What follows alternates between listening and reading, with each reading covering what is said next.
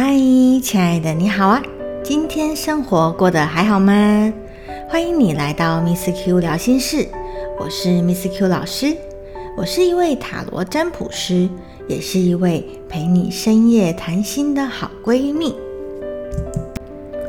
回顾我这几年占卜的案例当中，遇过最复杂的状况，也就是个案遇上极度自卑者感情的这种案例。所谓的极度自卑者。不单单是单纯自信心低落而已，而是自卑到甚至有点自大。因为啊，他们的内心有太多的纠结，心中的理想很高远，然而理想非常的丰满，现实却太过骨感，以至于自己还无法达到目标，甚至不知道要怎么跨出第一步。就在这样的状况下，也不愿给自己和生活一些弹性。也就陷入了自我低落的低潮当中了。而他们拒绝面对任何会让自己感到一丝卑微不堪的场合、人事物，可以说，他们其实内心也很痛苦。他们知道自己的问题在哪里，但是呢，他们没有勇气去面对，除非生活中真的有许多事情狠狠地打醒他们，逼得他们不得不出来面对，逼着他们成长。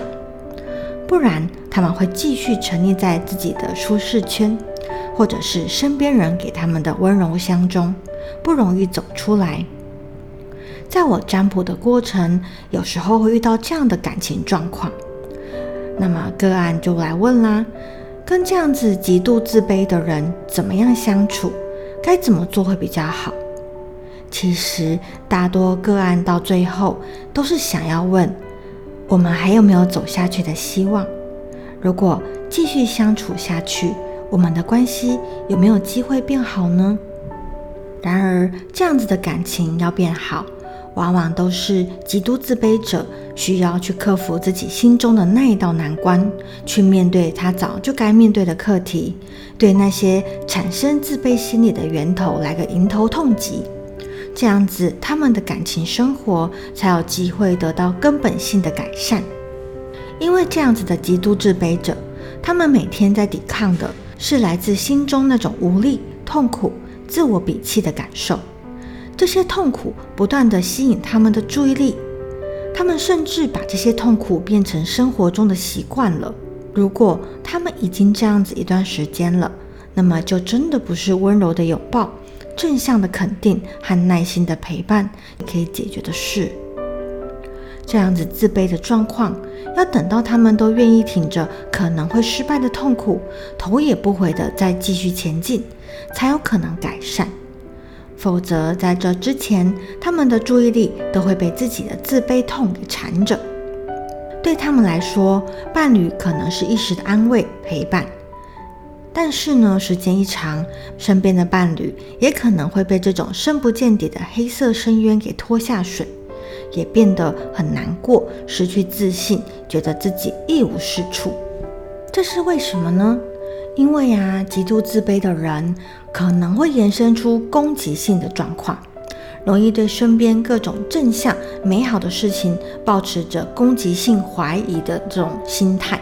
甚至是贬低别人，无法接受身边出现好事情的状况，会拿自己认为对的道理，崇高但不一定做得到的理想来压别人，贬低别人的成就和好事。其中负面影响最大的，往往都是枕边人。通常呢，我在解释这类极度自卑者的状态的时候，这个程度的复杂，连我自己都很晕。个案遇到这样的伴侣，或者是自己的伴侣渐渐变得如此自卑的状况，都不会开心到哪里去。因为会来问占卜，大多都是有招使到没招了，所以想要求助其他的办法。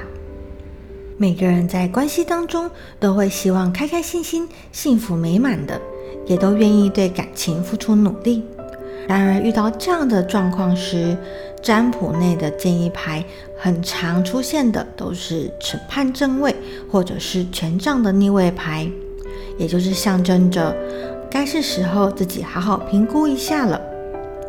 也的确，面对这样子极度自卑的人，他的注意力一直都是在自己的身上，在自己的痛苦上。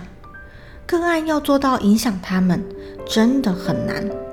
有的时候在感情当中是需要一定的警钟，可以说在经营感情当中，温柔跟严正的提醒都是必要的。在感情中，有人持续向前走，让另外一个人看到。警觉到感情可能开始有些改变了，伴侣不会一直在原地等待自己的，这也就是要给另外一半的警醒。但至于要不要跟上，那就是他自己的决定了。这个决定没有人可以帮他做，即使你愿意，也是无法。你身边也有这样的朋友吗？或者你身边有朋友正深陷这样子的感情所苦吗？若身为极度自卑者的伴侣，我们能做的，也就是在自己能力所及的时候陪伴、提醒他。但是很重要的是，不能够被极度自卑者的状况给影响自己的信念，还有常规的生活。有的时候是需要去警醒他们的。